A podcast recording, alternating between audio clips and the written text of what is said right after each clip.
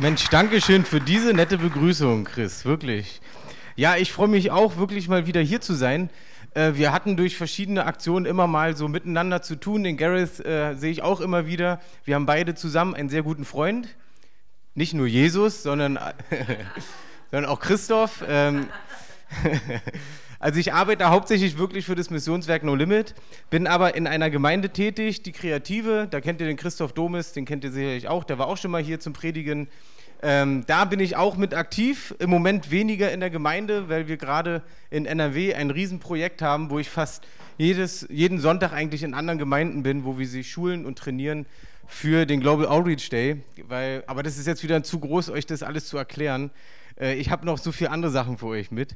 Ähm, von No Limit kann man vielleicht so sagen, ähm, wir waren früher in einer Gemeinde integriert, die sich dann irgendwie zerlegt hat, also kaputt gegangen ist und dann haben wir ein eigenes Büro gegründet, 2006 und eigentlich war es das Beste, was uns passieren konnte. Eigentlich denkt man so, naja, wenn eine Gemeinde kaputt geht, ist jetzt nicht schön, ist auch wirklich nicht schön.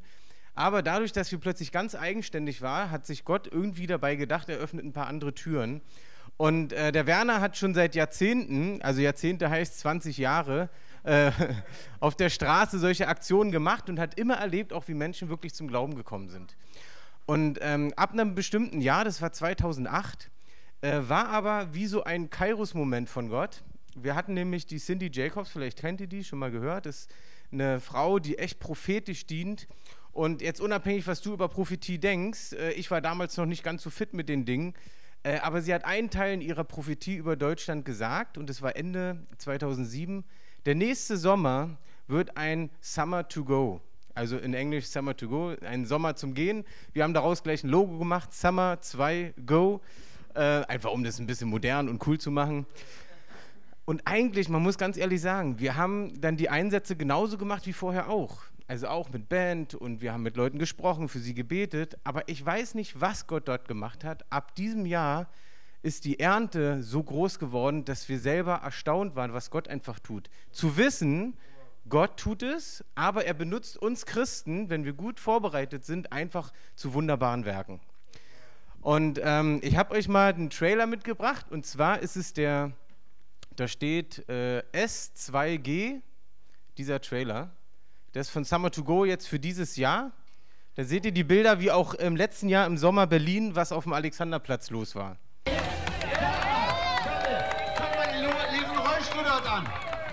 Dieser Mann konnte nur mit einer Krücke gehen, hatte schwere Schmerzen gehabt, es war nicht möglich für ihn zu laufen.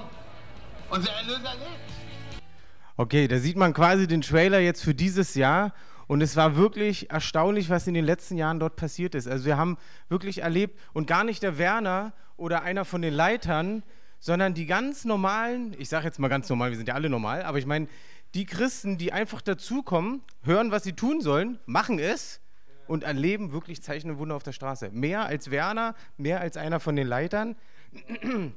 Zum Beispiel bei dem Rollstuhl, also das war, glaube ich, in den Jahren bestimmt der dritte oder vierte Rollstuhl, wo Leute aufgestanden sind. Ja? Die allererste große Heilung, die wir aus dem Rollstuhl erlebt haben, da ist ein Zwölfjähriger hingegangen mit einem 18-Jährigen zusammen. Ja? Die haben zum ersten Mal so eine Tour mitgemacht und, und sagen noch zum Werner, du Werner, äh, da hinten ist ein Rollstuhl, kommst du mal mit beten?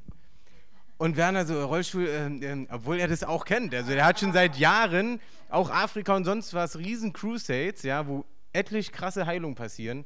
Aber er sagt so, ja, ja, ich komme gleich, fangt schon mal an, so nach dem Motto, ja. So, dann die, sind die wirklich hin, fangen an für die Frau zu beten und die steht auf und fängt an zu laufen. Werner kommt hin und sieht die laufen und sagt, oh, ich bin wohl zu spät. Aber natürlich war er nicht zu spät, weil Gott ist immer da. Und diese Frau, die war acht Jahre lang halbseitig gelähmt und konnte nicht eigenständig laufen. Sie konnte so stehen, aber sie konnte nicht eigenständig laufen. Und dann fing sie an zu laufen, vor der Kamera auch, und, und freute sich und konnte es nicht glauben. Natürlich auch am Anfang ein bisschen, äh, ne, so ein bisschen langsam, weil die Muskulatur ist ja nach acht Jahren auch sehr geschrumpft. So, und dann war das Verrückte, deswegen erzähle ich euch die Geschichte. Zwei Tage später hat ein anderer Christ aus der Stadt, der mitgemacht hat, hat die Frau wieder getroffen. Sitzend im Rollstuhl. Und er ist ja ganz mutig hingegangen und gesagt, entschuldigen Sie, dass ich Sie so anspreche, aber vor zwei Tagen, da wurde auch für Sie gebetet und Sie haben angefangen zu laufen und ähm, warum sitzen Sie denn wieder im Rollstuhl? Und dann sagt die Frau, wissen Sie, junger Mann, Ich bin die letzten zwei Tage so viel gelaufen wie mein ganzes Leben lang nicht. Ich habe solche Muskelkater, ich kann nicht mehr.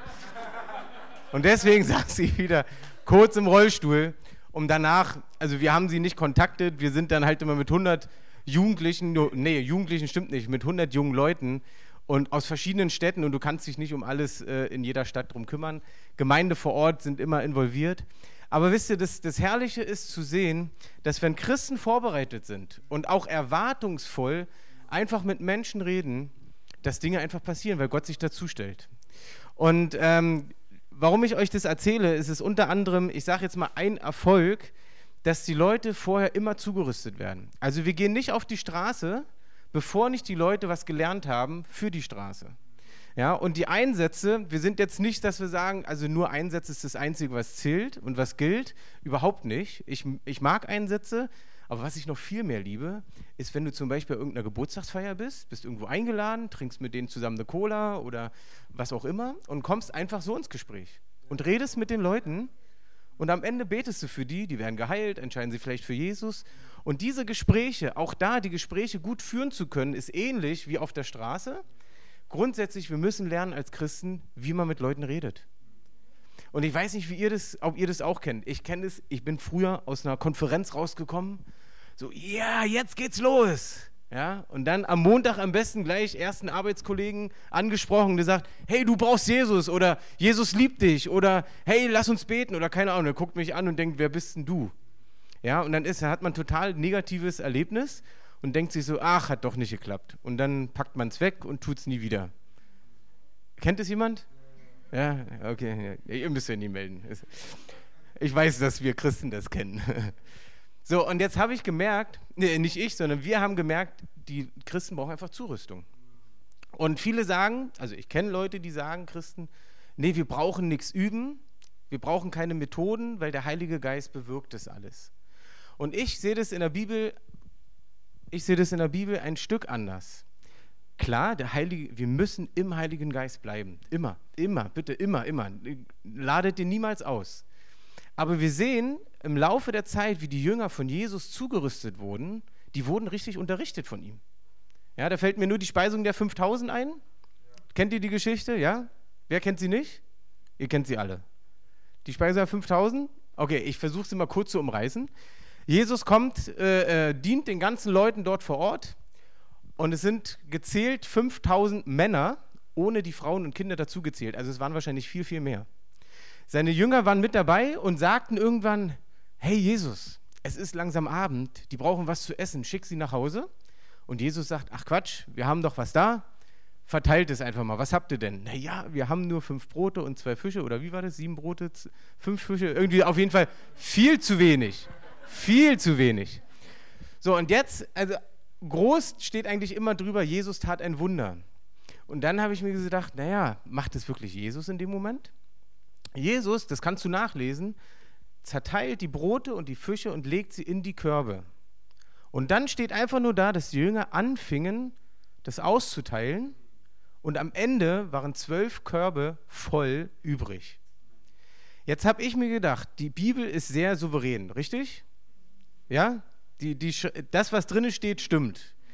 Hätte Jesus die Brote schon in dem Moment vermehrt, wo er sie aufgeteilt hat, hätte da gestanden und die Jünger wunderten sich, dass die Körbe plötzlich voll waren. Oder? Und was sogar total unlogisch wäre, stell dir mal vor, wir sind zwölf Leute, stehen vor über 5000 Leuten, jeder kriegt ein Teil zugeordnet. Wie viel müsstest du dann füttern? ich weiß nicht, irgendwie 800 Leute oder irgendwie so. Und jetzt stell dir mal vor, du sollst einen Korb tragen, wo genügend Essen drin ist für 800 Leute. Das geht gar nicht. Das heißt, wir sehen, Jesus sagt nur, teilt aus und die Jünger gehen los und beim Austeilen passiert das Wunder. Also durch die Jünger, natürlich durch die Kraft von Gott. Und du siehst, das Lustige ist, ein paar, äh nicht ein paar Kapitel, anderthalb Kapitel oder so später, gibt es die Speisung der 4000. Jetzt denken wir, klar, wir haben es ja gelernt, ist doch klar, jetzt packen wir, machen wir genau dasselbe, haben keine Angst davor, gehen einfach mit leeren Körben wieder auf die Leute zu. Nee, was machen die Jünger? Jesus, wir haben kein Essen. Schick sie nach Hause. Jesus fragt, was haben wir denn da? Und da waren es auch wieder nur so ein paar Brote und ein paar Fische. Also schick sie nach Hause, es reicht nicht. Vorher haben sie erlebt, wie über 5000 Leute Essen bekommen haben und wieder denken sie, es klappt nicht. Und was macht Jesus? Er zeigt ihnen das genau nochmal. Genau das Gleiche. Sagt wieder, er teilt es auf und sagt wieder, und jetzt gebt zu essen und wieder war was am Ende übrig. Das heißt, Jesus hat immer trainiert und geübt ja, mit den Jüngern. Und das ist nur ein Beispiel, da gibt es noch viel mehr Beispiele. Ob der Petrus auf dem Wasser und was nicht alles, da kennt er bestimmt auch noch ein paar Geschichten. So, das haben wir für uns auch so erkannt, dass bei Evangelisation genau dasselbe ist. Weißt du, wir üben immer prophetisch zu hören, ja, wir, wir, wir üben äh, Worte der Erkenntnisse zu bekommen, ja, stellen uns einfach neben jemanden, fangen an zu beten und reden einfach und versuchen es mal. Wir, wir üben zu beten. Wenn du, wenn du, als du dich für Jesus entschieden hast, wusstest du gar nicht, wie man beten soll. Dann sagt dir ein anderer Christ, hey, fang einfach an, mit Gott zu reden. Das muss man am, am Anfang ein bisschen üben. Also auch da wieder üben, üben. Für Heilung beten. Ja, fang einfach an. Übe, übe. Bei Evangelisation heißt es, ach, der Heilige Geist macht es schon. Und das glaube ich nicht, sondern da ist genau dasselbe mit Üben. Und ähm, Jesus sagt ja selber, der Heilige Geist kommt um euch an alles zu erinnern, was ich euch beigebracht habe. So, also auch da alles, was wir üben.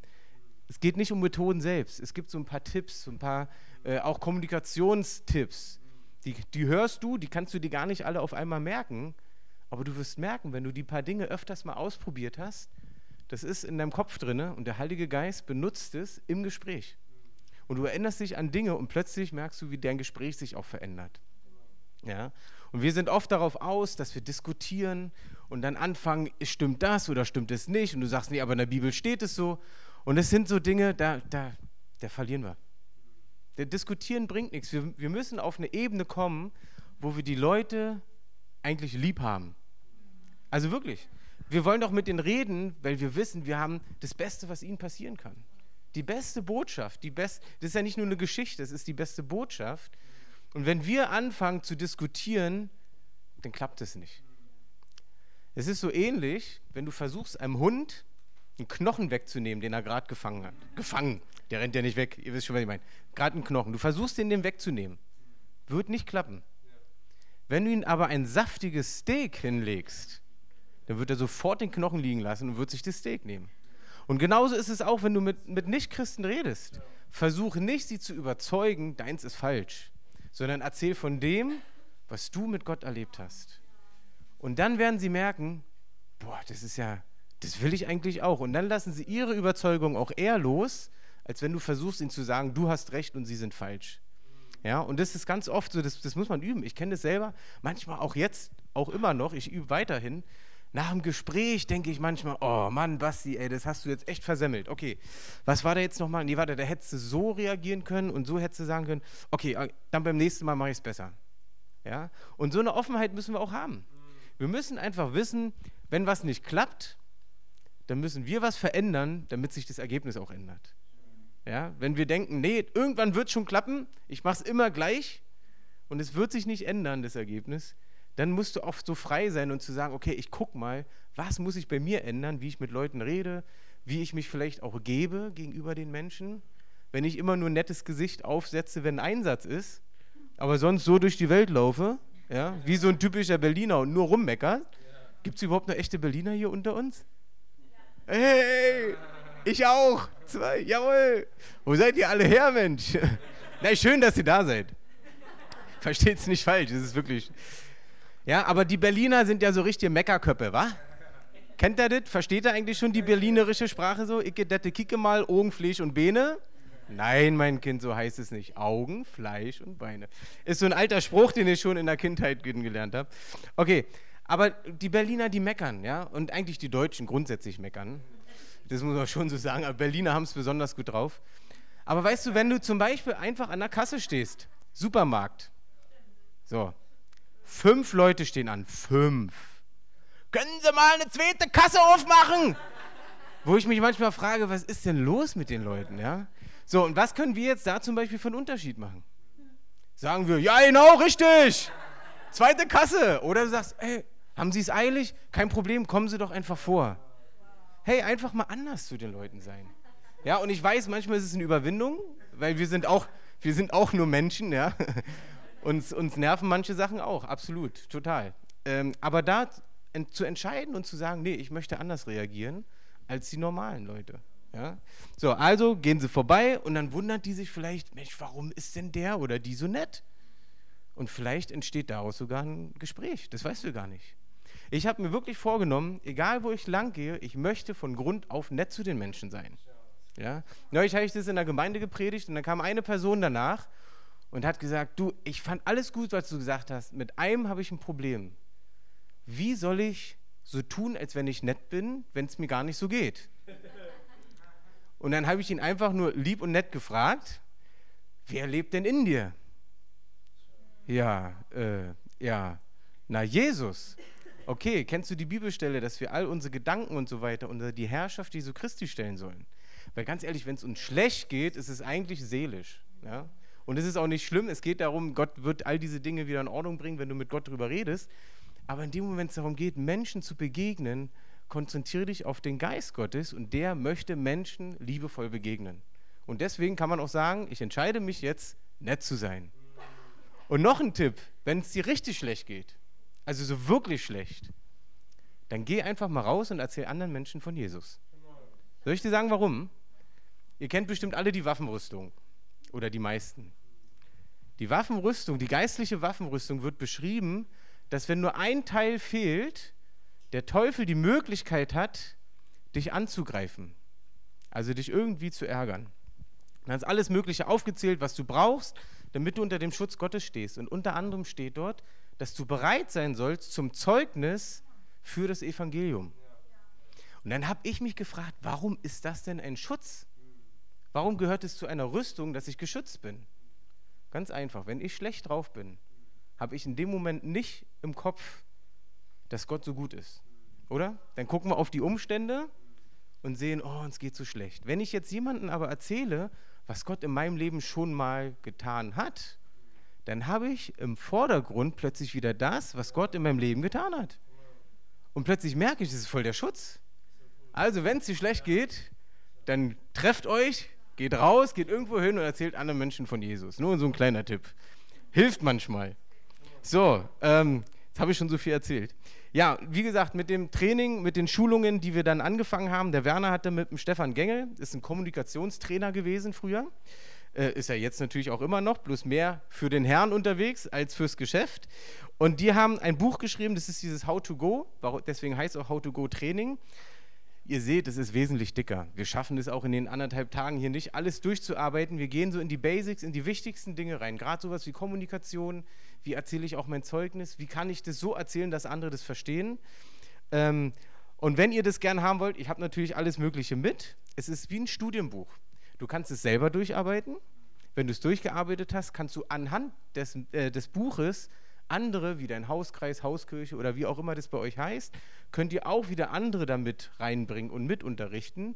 Also es ist eine Möglichkeit, das ganz einfach zu benutzen, kostet auch nicht ganz so viel. Der Werner sagt immer, ich würde sowas ja nie sagen. Ich muss es nur immer sagen, weil ich erzähle, wie Werner es sagen würde. Er sagt, wenn du das genauso durcharbeitest und anwendest, so wie es drin steht, und du niemanden zu Jesus führst, dann kriegst du dein Geld zurück. Ich habe am Anfang gesagt, Werner, das, das kannst du doch nicht sagen. Weil wir wissen ja, Gott bewirkt es ja, dass Menschen zum Glauben kommen, oder? Ja, ist, ist so. Und, und trotzdem glaube ich, Gott weiß jeden einzelnen Schritt von dir. Und wir beten immer wieder für vorbereitete Werke. Denk, glaubst du wirklich, dass Gott sich heute denkt, ach, wenn du jetzt heute nach Hause gehst, nee, heute mache ich mal da keinen, ich bereite heute mal nichts vor. Ich habe hab gerade so viel in Afrika oder sonst wo zu tun es ist immer was vorbereitet. Und das ist das Geniale, ja? Zu wissen, wir können einsteigen, wir müssen nicht immer alles perfekt machen, wir machen Fehler, mache ich auch immer wieder, aber wenigstens die Chancen zu nutzen. So, also wenn du es haben willst, kannst du in der Pause oder nachher dir das gerne holen. Wir arbeiten auch so ein paar äh, Teile daraus jetzt in diesen nächsten Zeiten lang. Dann habe ich noch mehr mitgebracht. Hier, ihr könnt gerne euch den Newsletter, könnt ihr euch natürlich kostenlos mitnehmen. Ähm, da haben wir auch was jetzt, äh, Summer to Go im letzten Jahr, das war gigantisch, was dort passiert ist. Wir haben in drei Wochen mit über 1000 Menschen gebetet, Jesus, komm in mein Leben, vergib mir meine Schuld. In, in sechs, sieben Städten so verteilt. Also äh, gigantisch für uns der Wahnsinn. In Berlin allein in zwei Tagen waren es über 230 Menschen. Könnt ihr euch vorstellen, dass wir manchmal dastehen und denken, Gott, was machst du hier? Und könnt ihr euch vorstellen, dass ich manchmal dastehe und denke, ich bin ja nur auch hier in Berlin in der Gemeinde, auch nicht so weit vom Alexanderplatz weg. Wo sind jetzt die Leute geblieben? Warum ist unsere Gemeinde jetzt nicht übervoll? Ja, kennt ihr sowas, so eine Gedanken? Ja, glaubt mir, ich kenne es auch und wir kriegen es auch immer wieder zu hören als Missionswerk. Erst recht, weil wir auch noch die Zahlen rausgeben, ja. Weil, weil manche stört es einfach, dass wir die Leute zählen, obwohl es wirklich so ist. Ich weiß, ich bin eine Person, die sich für Jesus entschieden hat. Und es zählt im Himmel. Und Jesus äh, und, und der Himmel schreibt jeden Einzelnen ins Buch des Lebens.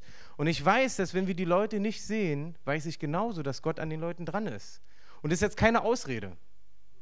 Bei mir war es so, ich, war, ich bin im Osten aufgewachsen, hatte nichts mit Glauben zu tun. Gar nichts. Als ich mich für Jesus entschieden habe, wurde meine Mutter geheilt. Nur deswegen habe ich mich für Jesus entschieden.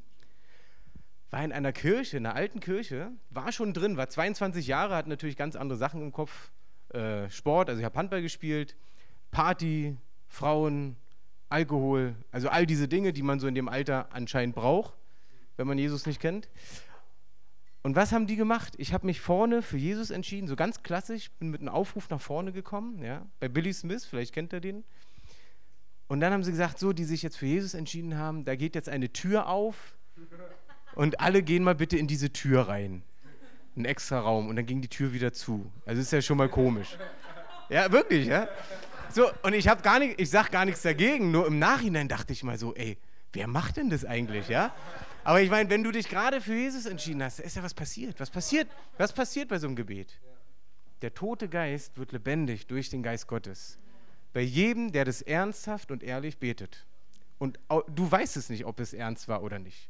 Der da oben weiß es. So, dann bin ich in dem Raum und dann waren diese ganzen treuen alten Mütterchen da, ja, die dann die äh, Bekehrten aufgefangen haben und dann, äh, ja, schreib doch mal deine E-Mail da ein, dann kriegst du Informationen und keine Ahnung. Und wir haben noch ein Geschenk für dich. Und jetzt haltet euch fest, dieses Geschenk hat mein Leben komplett verändert.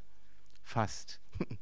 Ich habe ein Buch in die Hand gedrückt bekommen, da war ein schönes Bild vorne drauf mit einer grünen Weide und weißen Schäfchen drauf.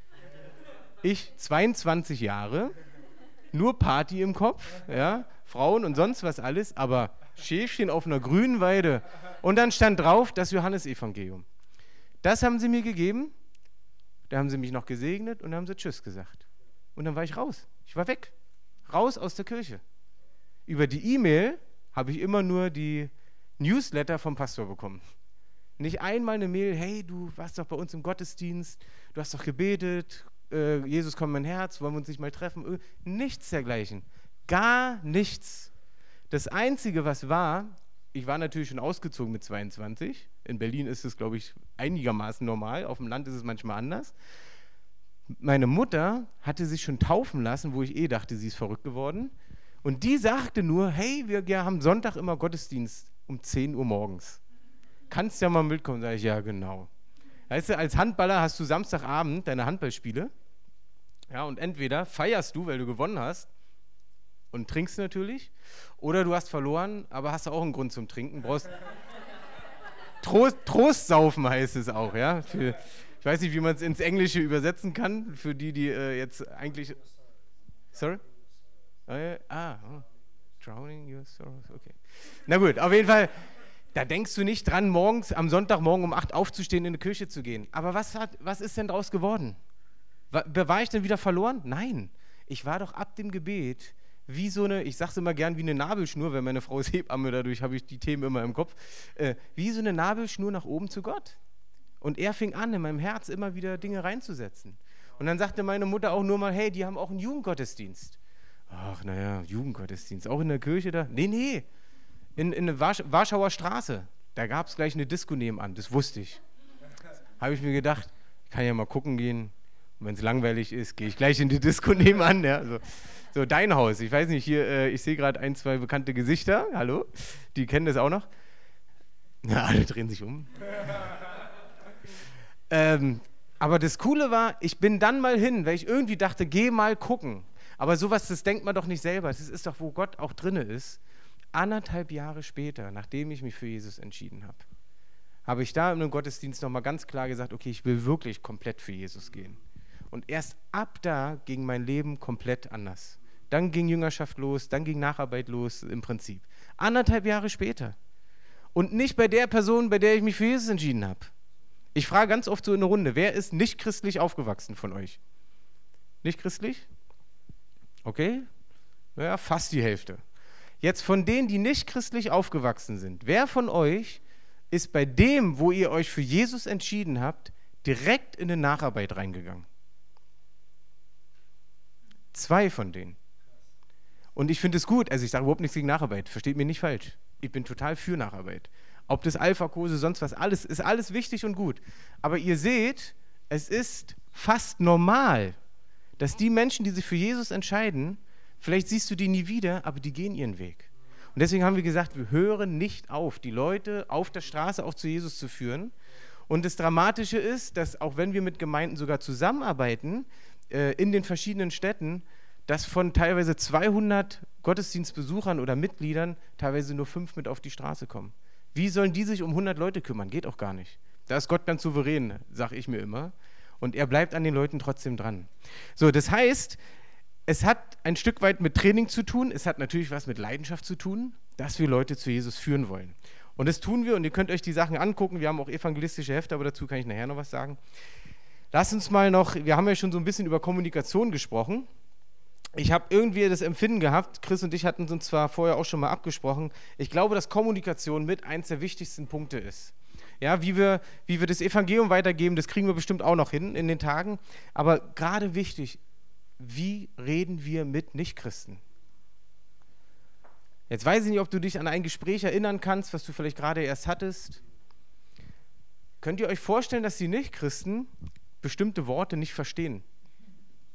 Wenn du denen zum Beispiel sagst, seitdem ich mit Jesus lebe, bin ich gewaschen in dem Blute des Lammes. Wir Christen verstehen das wahrscheinlich auch noch nicht mal alle. Aber das ist doch so fromm, oder? Es ist total wahr. Es stimmt ja auch. Aber die Nichtchristen, die denken, äh, wa, wa, was? Äh, bist du Metzger oder bist du Fleischer oder was bist du? Versteht ihr? Also wir müssen eine Sprache zu denen sprechen, dass sie es verstehen. Das heißt nicht, dass du plötzlich schlimme Worte sagen sollst. Aber du musst Dinge so, äh, so sagen, dass sie es verstehen. Und das ist wichtig. Wir müssen uns auf die Leute einstellen. Ja. Paulus sagte schon, er, ähm, er ist dem Juden ein Jude, damit er die Juden erreicht. Und er ist dem Griechen ein Grieche, damit er die Griechen erreicht. Und er ist dem Heiden ein Heide, damit er die Heiden erreicht. Das heißt, er hat sich auf die Leute so eingestellt. Und das müssen wir Christen lernen. Ist wirklich so.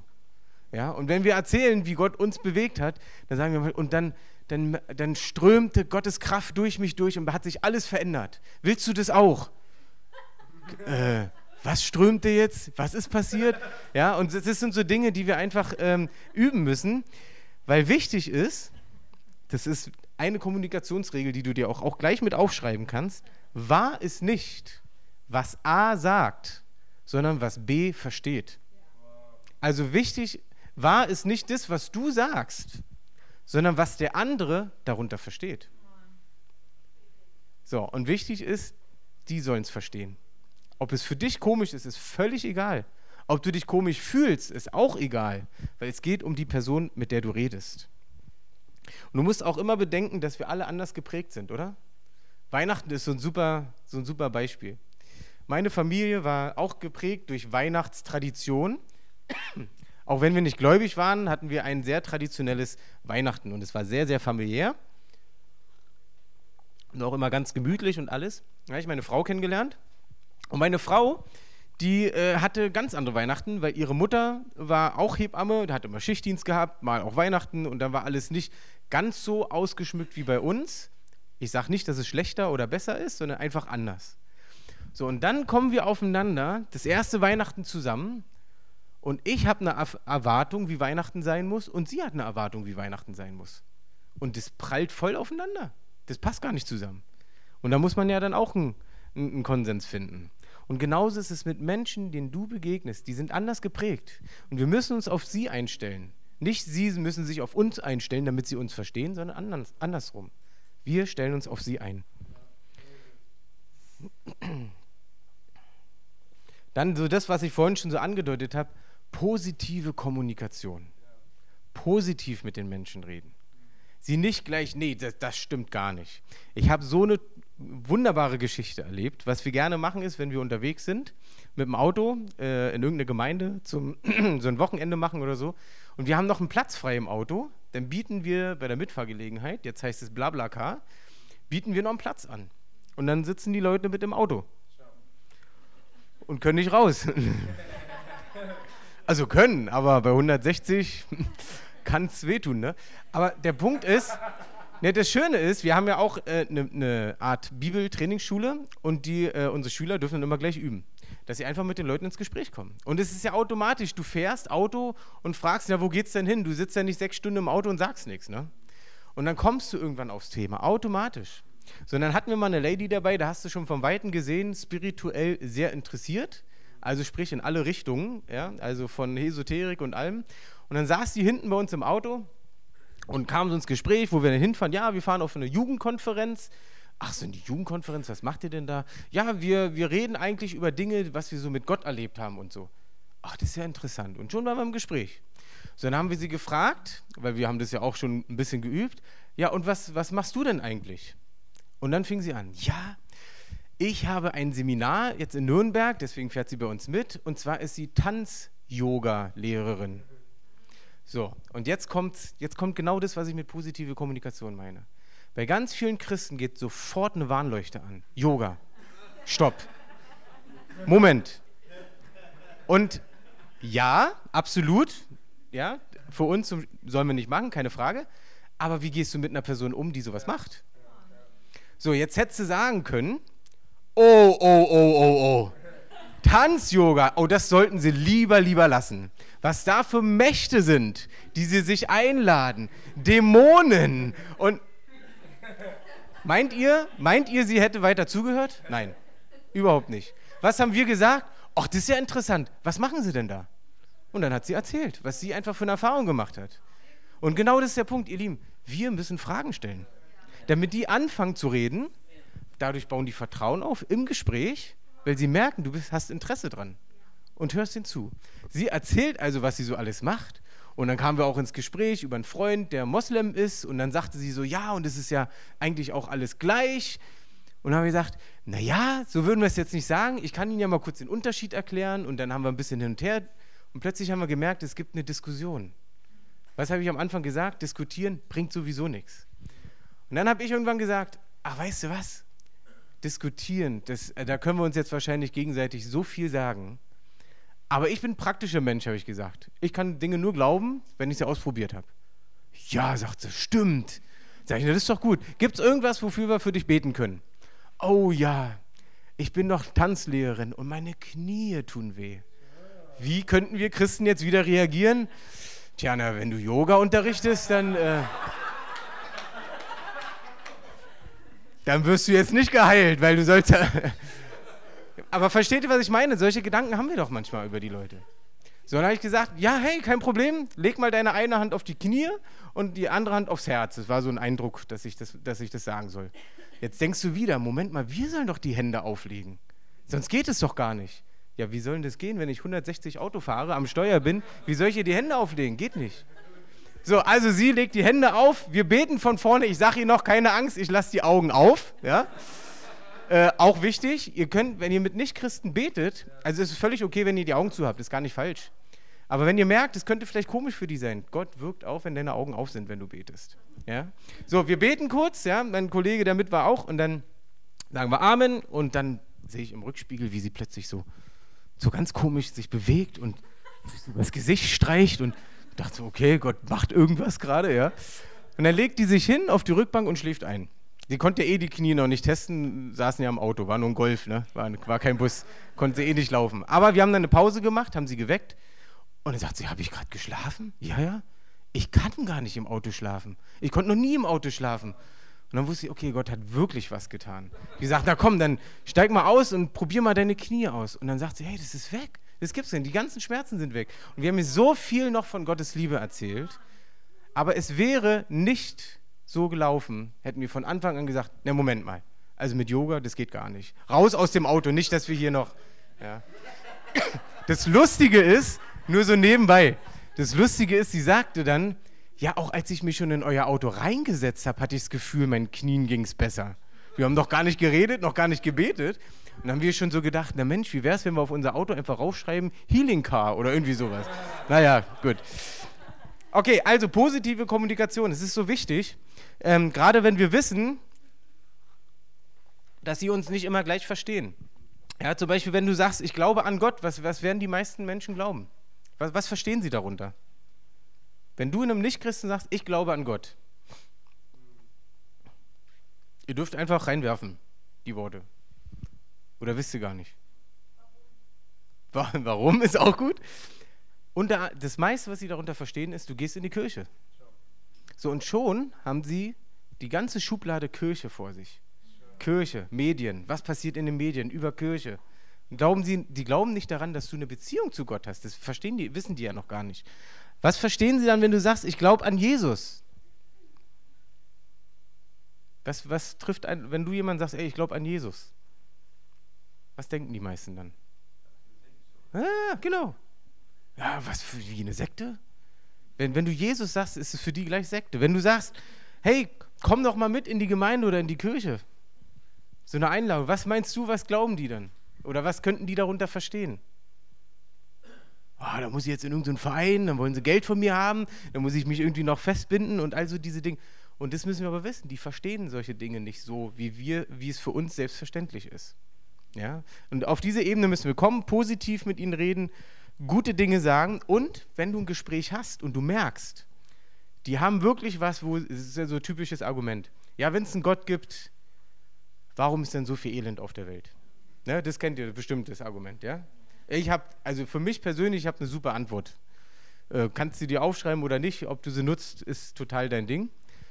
Ich sage dann einfach, ja, diese Frage habe ich mir auch schon mal gestellt. Und nicht zu sagen, ach, jetzt komm nicht mit so einem Ding, sondern ja, ich verstehe die, die, die Frage. Wirklich, ich kann das nachvollziehen, dass man die Frage stellt. Aber weißt du, ich habe dann mal gehört, weil ich von Leuten, die in Afrika auch gearbeitet haben, ähm, die haben mir mal erzählt, was dort los ist. Und warum es den Menschen so schlecht geht, liegt nicht an Gott selbst, sondern weil es Menschen an der Macht gibt, die korrupt sind. Die korrupt sind und eigentlich siehst du, dass immer dieses Schlechte von Menschen ausgeht. Ja, na, dann muss Gott sie doch einfach eliminieren. Kann er die nicht einfach wegmachen? Dann kannst du sagen, ja, bloß wo ist da die, wo ist da die Grenze? Ab wann musst du weg und ab wann darfst du noch auf der Erde bleiben? Weil ganz ehrlich, wir müssen ja nur eine Sache falsch machen, schwupps, bist du weg. Wäre ja schlecht, oder? Ja, ja, und dann spätestens dann sage ich, du, aber pass auf, darum geht es ja gar nicht. Es geht ja um dich ganz persönlich. Hast du eine Beziehung zu Gott? Ja, was bei anderen Menschen ist, das geht doch jetzt da erst, erstmal gar nicht drum, sondern nur um dich und schon wieder auf das Thema lenken. Also die schlechten Sachen eher abschwächen und ignorieren und die guten Sachen betonen. Ja, dass du mehr über die guten Dinge redest. Ja. Dann ein, einer meiner Lieblingsparts, das heißt die Einwandvorwegnahme. Frag mich jetzt bitte nie, was es in Englisch heißt. Einwandvorwegnahme bedeutet, du nimmst einen Einwand, den jemand sagen könnte, schon vorweg, bevor er ihn sagt. Ja. Auch dazu eine Geschichte, um das wirklich plastisch zu machen oder verständlich zu machen. Ich war mit meiner Frau mal in einem Theater und waren ganz schick angezogen, Anzug und äh, sie im Kleid und so weiter. Und dann fahren wir in der U2 zurück nach Pankow. Und dann sitzt du im Anzug abends, Samstagabend in der U2. Das ist sowieso schon lustig. Ihr kennt da bestimmt die volle U2, dann was da für Leute manchmal rumlaufen, ist ja Wahnsinn. So. Wir sitzen also im Anzug dort und plötzlich kommt so ein Mann rein, der hatte so Sachen an. Ach, ich kann das immer schwer beschreiben. Es sah ein bisschen aus wie Teppichfetzen zusammengenäht. So, so in der Art, ja. Aber irgendwie auch noch interessant, sagen wir es mal so. Und der, der war so und mit Bier und bla bla bla und so. Und plötzlich, ich weiß nicht, ob ihr sowas kennt, merkst du so, oh, ich müsste mit denen eigentlich mal kurz quatschen. Nein, nein, ich will jetzt nicht.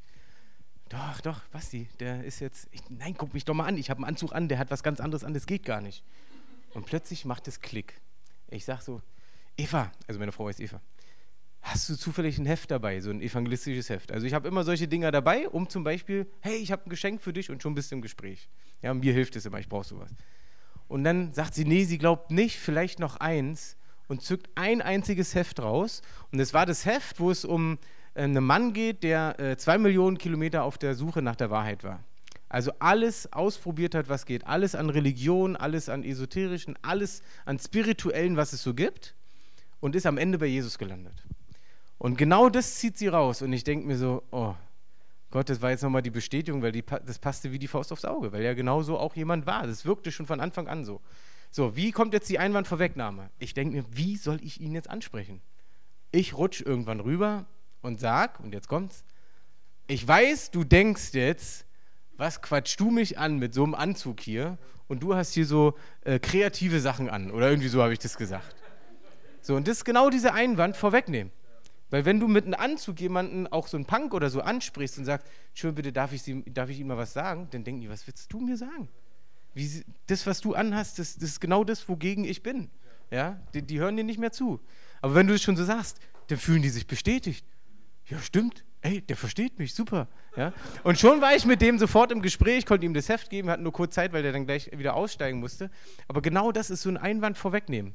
Und wenn ich zum Beispiel das Evangelium erkläre, wenn ich mit jemandem im Gespräch bin, sage ich immer, wenn der Part mit Jesus kommt, sage ich immer vorher, du pass auf, und jetzt kommt der Part mit Jesus und ich weiß, der hört sich verrückt an. Wie eine Science-Fiction-Geschichte. Aber hören die erstmal an. Hör dir die Geschichte erstmal an. Und dann wissen die schon, okay, jetzt kann alles kommen. Ja? Und dann sind sie aber offen dafür und, und denken nicht so, ach komm, jetzt erzähl mir nicht so eine Geschichte. Also das hilft manchmal einfach, um ins Gespräch zu kommen und auch Dinge zu erzählen, die vom Kopf nicht verständlich sind. Auch wir Christen können es mit dem Kopf nicht greifen, was Jesus wirklich getan hat. Ja, das ist nochmal ein Part für sich selbst. Okay. Was haben wir noch? Fragen habe ich schon gesagt. Habt ihr euch gemerkt, ne? Nicht sagen, sondern Fragen. Fragen stellen, Fragen stellen. Du führst ein Gespräch, in dem du Fragen stellst. Aber nicht Fragen, worauf sie nur mit Ja und Nein beantworten können, weil dann gehen dir irgendwann die Fragen aus. Dann brauchst du wirklich so einen Katalog, den du immer mit hast. Welche Fragen stellst du jetzt? Sondern du musst Fragen stellen, worauf sie mit ganzen Sätzen antworten können. Weil in der Zeit kannst du wieder überlegen, je nachdem, was sie antworten, was kannst du sie jetzt wieder fragen. Ja? Und dadurch wächst du Interesse, beziehungsweise sie merken, du bist interessiert an ihnen und schon erzählen sie auch. Und du wirst dich wundern, die Leute erzählen dir alles. Wirklich. Die erzählen dir alles. Und jetzt, wie gesagt, ich rede nicht nur von Einsätzen. Ich rede genauso von Situationen in der U-Bahn, Situationen in der S-Bahn, auf irgendwelchen Geburtstagsfeiern oder ob du ins Altersheim gehst oder äh, auf einen Kinderspielplatz einsetze oder egal was. Es geht grundsätzlich ums Gespräch, nicht nur um Straße, grundsätzlich. Wenn du Fragen stellst und sie antworten, erzählen die dir plötzlich, sagte wirklich einer mal, sag mal, was erzähle ich denen eigentlich? Das erzähle ich noch nie mal meiner Frau. und dann konnte ich darauf aber eingehen und sagen, ja, hey, weißt du warum? Weil wir haben ja schon über Gott gesprochen. Gott möchte dir gerade begegnen. So, und dann sind wir immer weiter tiefer rein ins Gespräch gekommen. Also Fragen stellen. Und ich weiß, dass das Schwierigste, wir reden ja die ganze Zeit schon vom Gespräch selbst, wie kommen wir in ein Gespräch? Wie können wir ein Gespräch starten? Und dann kann man so knobeln, okay, welchen Satz sage ich jetzt? Okay, wenn ein, eine Person einen Anzug anhat, überlege ich mir den Satz. Wenn eine Person nur äh, Sandalen anhat, dann überlege ich mir das oder keine Ahnung. Weißt du was? Ich glaube, das können wir alles gar nicht vorher planen.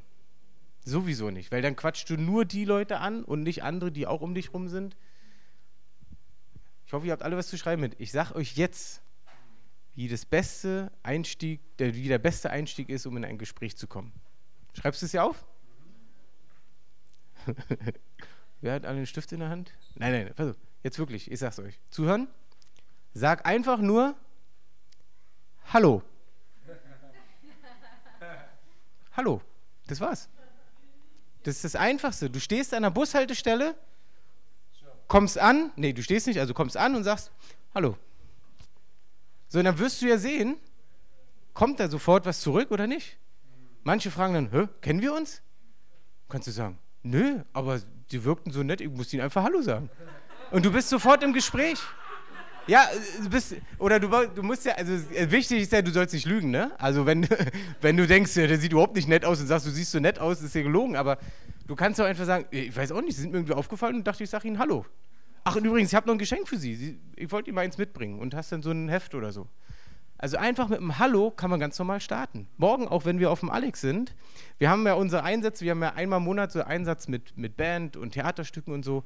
Viele Leute bleiben stehen, so ähnlich wie ihr es im Video gesehen habt.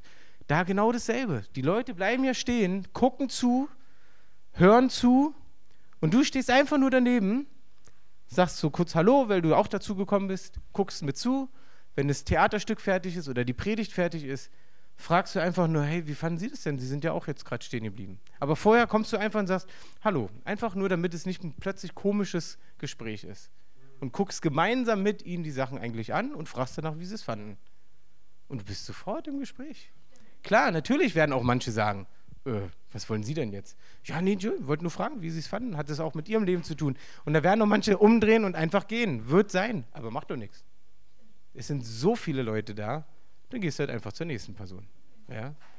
Also das, der Einstieg ins Gespräch, man denkt immer, es ist so kompliziert, eigentlich ist es so einfach. Man sagt einfach nur Hallo und lächelt dabei. Lächeln, lächeln. Der, der in dir ist. Es gibt so einen schönen Bibelvers, 2. Korinther oder so steht es, jetzt mal so in meinen Worten. Ähm, so wie, wie Gott den Tag geschaffen hat, als er die Welt geschaffen hat. Mit derselben Kraft hat er in deinem Herzen Licht gemacht, als du dich für ihn entschieden hast. Im 2. Korinther steht es irgendwo. Jetzt überleg doch mal, mit derselben schöpferischen Kraft hat Gott dein Herz verändert. Was, was für eine Laune, was für ein Umstand soll dich im Alltag zur schlechten Laune bringen? Ja? Wenn du weißt, wer mit dir ist, dann kannst du dich für eine Person einfach auch sagen, okay, jetzt bin ich nett und danach kann ich mit Gott noch die Sache klären, die schwierig geworden ist. Vielleicht hat die sich dann sogar schon geklärt dadurch, ja? Weil du den Fokus wieder auf Gott hast. Okay. Ich glaube, für den ersten Teil wäre das jetzt erstmal soweit durch. Habt ihr vielleicht dazu ein, zwei Fragen, die man gleich so live noch versuche, äh, gleich zu beantworten? Ja.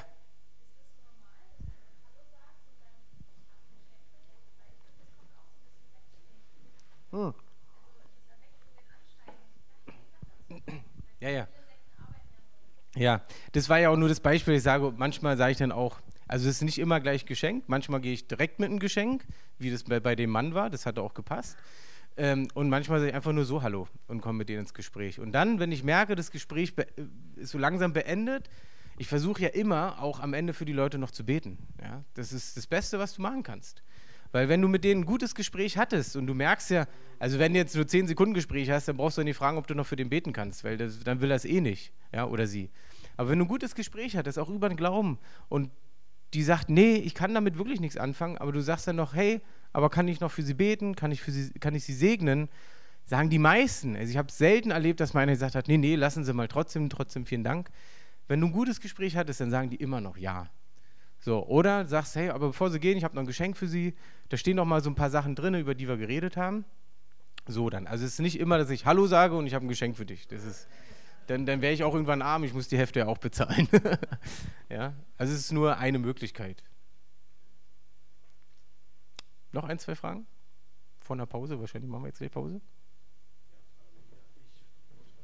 Ja, okay. Noch eine Frage? Jetzt? Nicht? Schon so viel geredet, war? Muss ich erstmal verarbeiten. Okay, Chris, dann erstmal du.